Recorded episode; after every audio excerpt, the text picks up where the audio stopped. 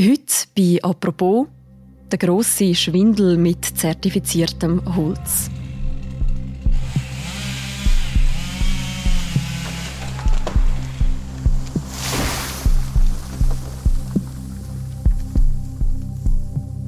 Ein neues Regal, ein Sack Grillkohle oder Heizpellets. Wer beim Kaufen von diesen Sachen will sicher sein dass Holz aus ökologischer Produktion kommt, der schaut auf Labels wie zum Beispiel FSC oder EN+. Nur, viel von dem Holz ist längstens nicht so nachhaltig, wie Produzenten behaupten. Im Gegenteil, zum Teil werden sogar geschützte Wälder abgeholzt und nachher trotzdem zertifiziert. Wie kann das sein? Der Christian Brönnimann und seine Kollegen vom Tamedia Recherchedesk, der Sylvain Besson und der Bernhard Odechnal, sind Teil von einer internationalen Recherche zu dem Thema. Und der Christian Brönnimann ist heute mit mir verbunden. Das ist eine neue Folge vom täglichen Podcast «Apropos» vom Tagesanzeiger und von der Redaktion Tamedia. Mein Name ist Mirja Gabatuller. Hallo Christian. Hallo Mirja.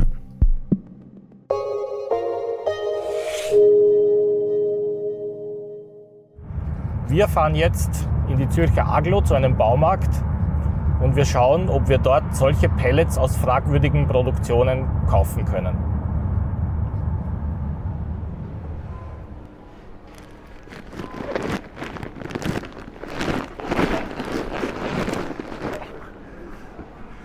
So ein bisschen schwer.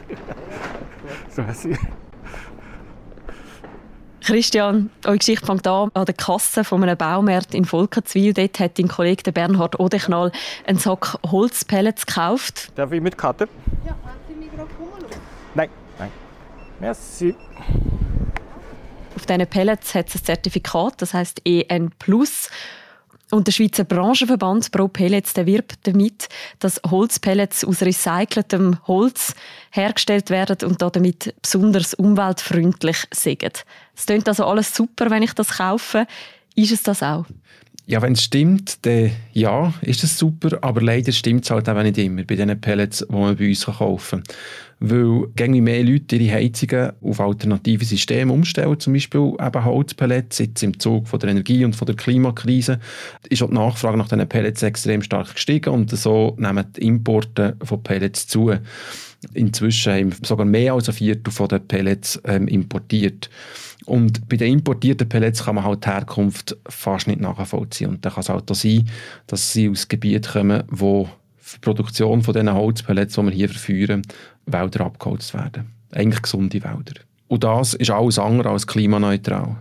Die Holzpellets die sind ein Untersuchungsgegenstand von einer grossen internationalen Recherche zu unzuverlässigen Holzzertifikaten. 140 Journalistinnen und Journalisten weltweit sind daran beteiligt gewesen, darunter auch ihr vom Tamedia Recherchedesk. Die Recherche die hat zum Ursprung von diesen Holzpellets geführt. Und der, liegt in einem Sägewerk in der Nähe von der Gemeinde Joseni in Rumänien. Was passiert dort? Eben genau das. Dort äh, im Umfeld von dem Sägewerk sind gesunde Bäume massenweise abgeholzt worden und im Sägewerk selber zu Pellets verarbeitet, geschreddert und zu Pellets verarbeitet worden. Das ist dokumentiert von rumänischen Umweltaktivisten und unseren Journalistenkollegen, die das mit Videos und Fotos haben aufgenommen haben. Die Pellets die werden produziert von einer Firma, die heißt Ameco. Was sagt die Firma zu diesen Drohnenbildern? Die Firma sagt, dass die Zerstörung vom Wald nicht durch See, sondern durch einen Sturm verursacht worden ist und dass sie nur bereits umgestürzte Bäume näher zu Pellets verarbeitet oder auch, dass man Bäume fällen würde, um sie vor Borkenkäfer zu schützen. Und ist das glaubwürdig?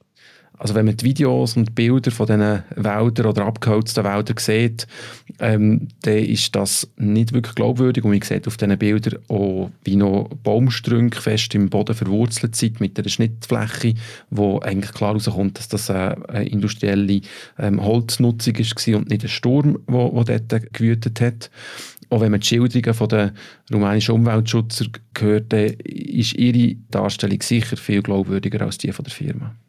Das heißt, man hat Hinweise darauf, dass man da eben nicht Recyclingholz zu Pellets verarbeitet, sondern gesunde Bäume zum Teil auch umtut und die zu Pellets verarbeitet. Wieso ist das so problematisch? weil gesunder Wald äh, extrem wichtig ist für das Klima. Dort wird sehr viel CO2 gespeichert, das sonst in die Atmosphäre würde, äh, gehen und das Klima weiter anheizen. Es ist also so, dass je mehr Wald das wir auf der Erde erhalten, desto weniger schnell läuft die Erderwärmung vorwärts. Und wenn wir gesunden Wald fällen und nachher verbrennen, so wie mit den Pellets, dann kommen dann noch zusätzlich die Emissionen von dieser Verbrennung dazu. Also Pellets zu verbrennen produziert zwar ein bisschen weniger CO2 als Erdöl zu verbrennen zum Beispiel, aber doch auch noch ein bisschen etwas, wo rausgeht und die Erderwärmung damit antreibt. Also ist das Fällen von gesunden Bäumen und zu Pellets verarbeiten doppelt schädlich. Die Pellets von dieser Firma Ameco die liegen ja nachher eben zum Beispiel auch in dem Baumarkt in Volkenzwil. Weiß man, wie viel von diesen Holzpellets schlussendlich in der Schweiz landet? Hm, das lässt sich nicht so genau beziffern. Wie ich vorher schon gesagt habe, ist der Import von Brennholz und Pellets generell sehr stark gestiegen im letzten Jahr, ähm, wo eben die Nachfrage auch gestiegen ist. Und ein Teil von dem Import kommt direkt oder über Umwege aus Osteuropa oder zum Teil sogar noch, noch weiter weg, ähm, zum Teil aus Kanada. Und je weiter weg dass die Pellets herkommen, desto mehr Klimagas fallen natürlich auch noch für, für den Transport an. Also das ist dann noch ein, ein weiteres Thema, das dazukommt, wenn man über Pellets redet. Mhm.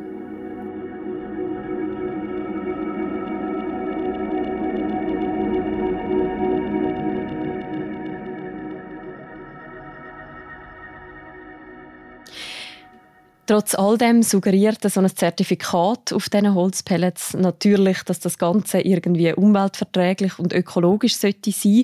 Es ist ja nicht der einzige Fall, wo mit so Holzzertifikat, man kann sagen, ein, ein Etikettenschwindel betrieben wird.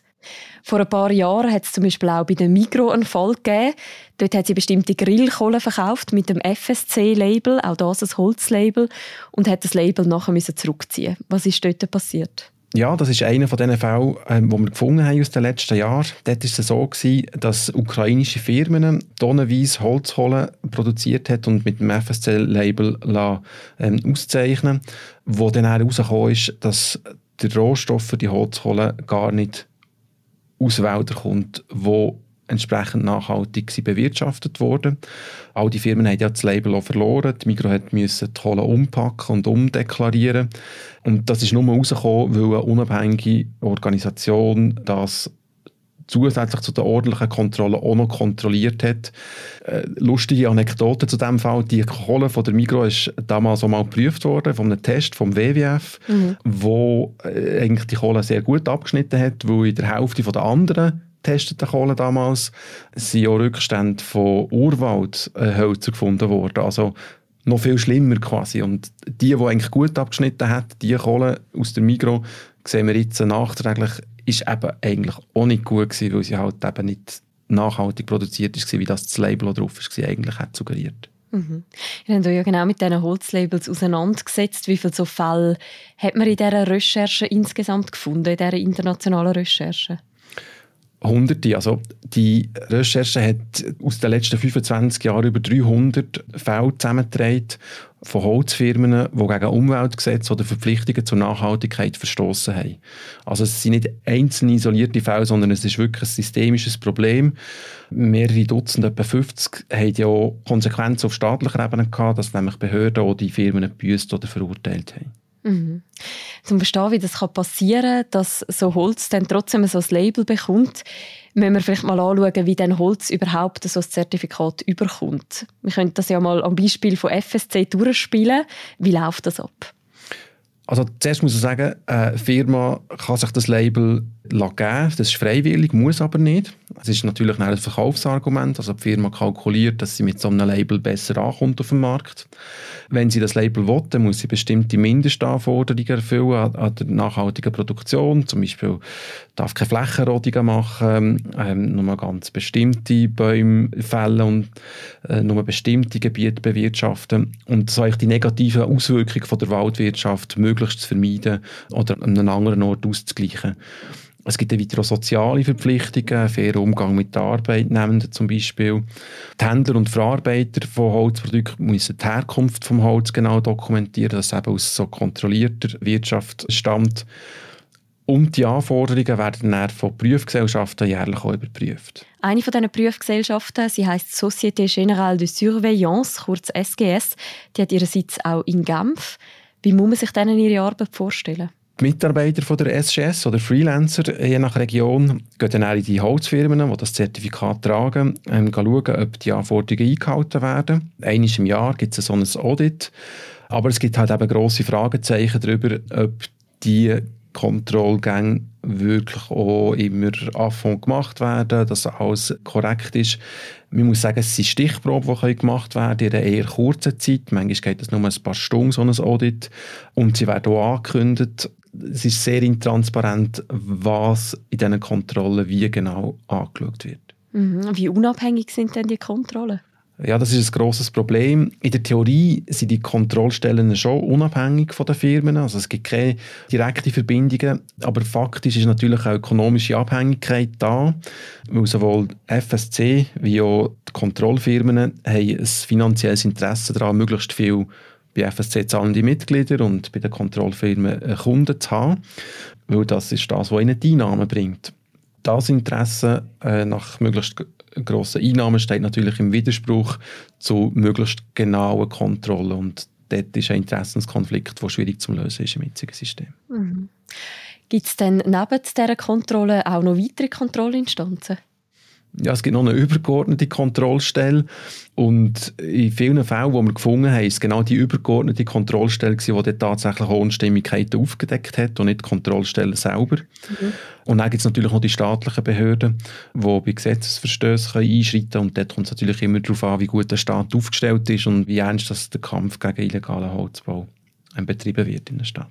Es gibt ja Umweltverbände wie zum Beispiel WWF oder Greenpeace, die sich immer wieder zu dem Thema äußern. Was sagen Sie zu dem Ganzen? Also die sind am Anfang, wo FSC gegründet wurde, ist, äh, voll hinter dem gestanden, haben sie auch mit dabei gewesen bei der Gründung, haben das gut gefunden. Man muss natürlich schon sagen, dass die Labels nicht nur einfach schlecht sind. Es gibt sicher viele kleine Verbesserungen hier und da, aber in der Menge längt es halt nicht für wirklich eine nachhaltige Holzwirtschaft zu garantieren. Weil sie aber suggerieren, dass sie das können, kann das sogar kontraproduktiv sein, so ein Label, sagt Greenpeace, weil so ein Label den Konsum ohne schlechtes Gewissen würde versprechen und so der Konsum auch ankurbeln. Merci. Merci. So. Ups. Wenn wir jetzt zurückgehen in den Baumarkt in Volkenswil, als Käuferin sehe ich eben den Sack, ich sehe das Label. Ist das also wertlos? Also jetzt im Fall von der Pellets, ja, sagt ja sogar der ähm, Gründer von dem Label EN Plus, dass die Zertifizierung eigentlich nur ein Marketinginstrument ist. Von dem her kann man sagen, das bringt uns tatsächlich nicht wahnsinnig weiter. Nein. Wie sieht es denn aus, wenn ich jetzt ein neues Regal für mein Schlafzimmer kaufe und dort ist das FSC-Label drauf? Ja, aber bei FSC, wenn man Glück hat, ist das total eine gute Sache, aber man kann es halt einfach nicht garantieren. Man kann nicht darauf zählen, dass es dann wirklich auch nachhaltig produziert ist, trotz dem Label nicht, weil es halt viele Fälle gibt, wo es nicht zutrifft. Wenn man auf so Labels schaut, dann hat man ja echt den Wunsch, dass man eben kann quasi zumindest illegalen Holzbau vermeiden kann man sich als Kundin oder als Kunde irgendwie gegen so falsche Versprechungen durch so Zertifikate schützen? Ja, das Patentrezept kenne ich leider auch nicht sicher bewusstes Einkaufen ist etwas, was nicht schlecht ist, dass man versucht, möglichst lokal produzierte Produkte zu kaufen, vielleicht auch gebrauchte Produkte irgendwo in Brocki und sich halt einfach bewusst sein, dass jeder Konsum irgendwo Emissionen verursacht. Selbst nachhaltig produzierte Produkte verursachen Emissionen ähm, und sich das halt einfach immer überlegen, braucht man das, was man kauft, wirklich in dieser Form.